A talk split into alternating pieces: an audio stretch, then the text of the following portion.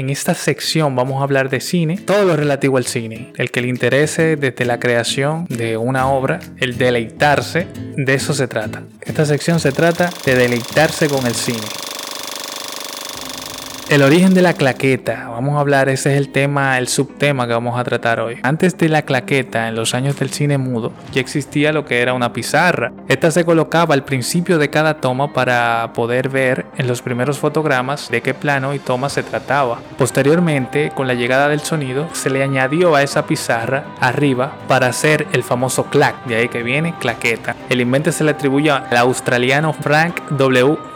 Dentro de un rodaje, la claqueta cumple varias funciones. Vamos a ver las principales. Indicar de qué producción se trata. En la claqueta siempre se debe poner el nombre de la producción, título de la película, el director y el director de fotografía. El origen de esta información se debe a que antes, cuando se rodaba en celuloide, se enviaban los rollos a un laboratorio. Imagínate el lío que podrían hacer si todos los rollos de la película no estaban bien etiquetados. Otra función es enumerar el número de rollo tarjeta. De la misma forma, una película se rodaba en muchos rollos de celuloides diferentes y también se numeraban para que el laboratorio pudiese llevar el, el control. Hoy, con la llegada de lo digital, hemos cambiado el número de rollo por el número de la tarjeta de memoria o disco duro. Otra función es enumerar los planos y las tomas. Esta información es fundamental para que el montador o su ayudante puedan organizar todo el material en el software que utilicen para llevar a cabo el montaje de la película. Otra función, sincronizar la imagen y el sonido. Como seguramente ustedes ya saben,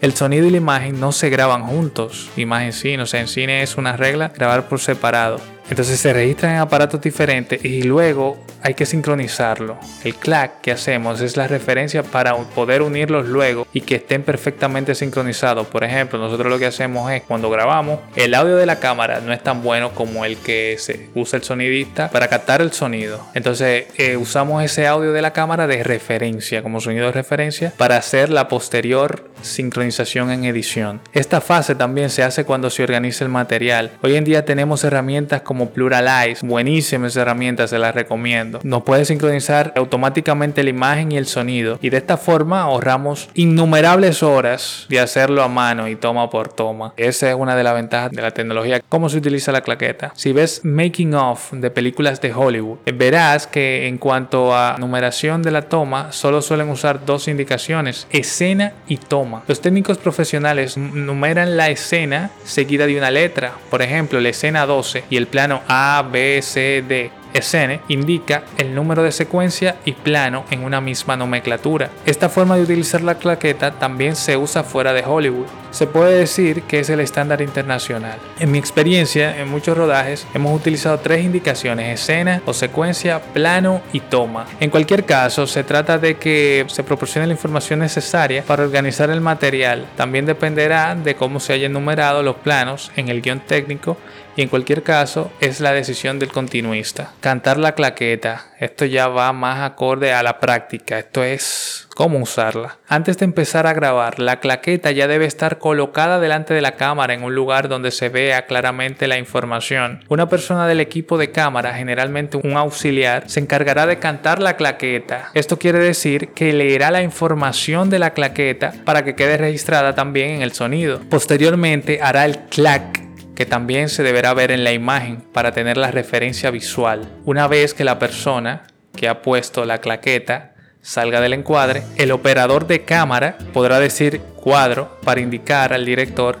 que puede decir acción cuando quiera. Todo está listo para rodar esa toma. Casos especiales con la claqueta se puede utilizar la claqueta al final, que lo hemos utilizado muchas veces, y por alguna razón es complicado poner la claqueta al principio, se pondrá al final. En ese caso, el ayudante de dirección dirá al final de la toma claqueta final, para que la claqueta se haga después del corte del director.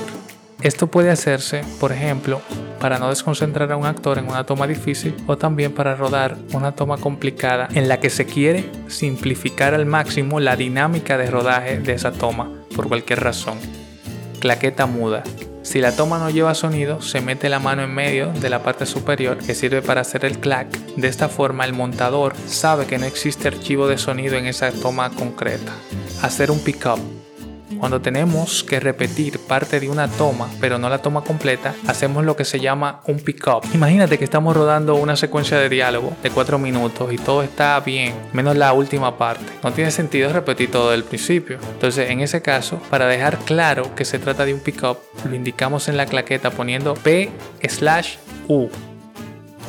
Si estás escuchando esto desde la página principal de nosotros, puedes ver varios enlaces con algunos modelos de claqueta en donde puedes adquirir una si te hace falta, si te es necesario. Que sí, que sí, que te digo que sí, que si vas a rodar sin claqueta vas a hacer un disparate, vas a tener 20 escenas y cuando se la muestre al, al editor te vas a decir, ¿qué es esto, mijo? No sé por qué cambié de acento, pero hasta aquí la sección de cine.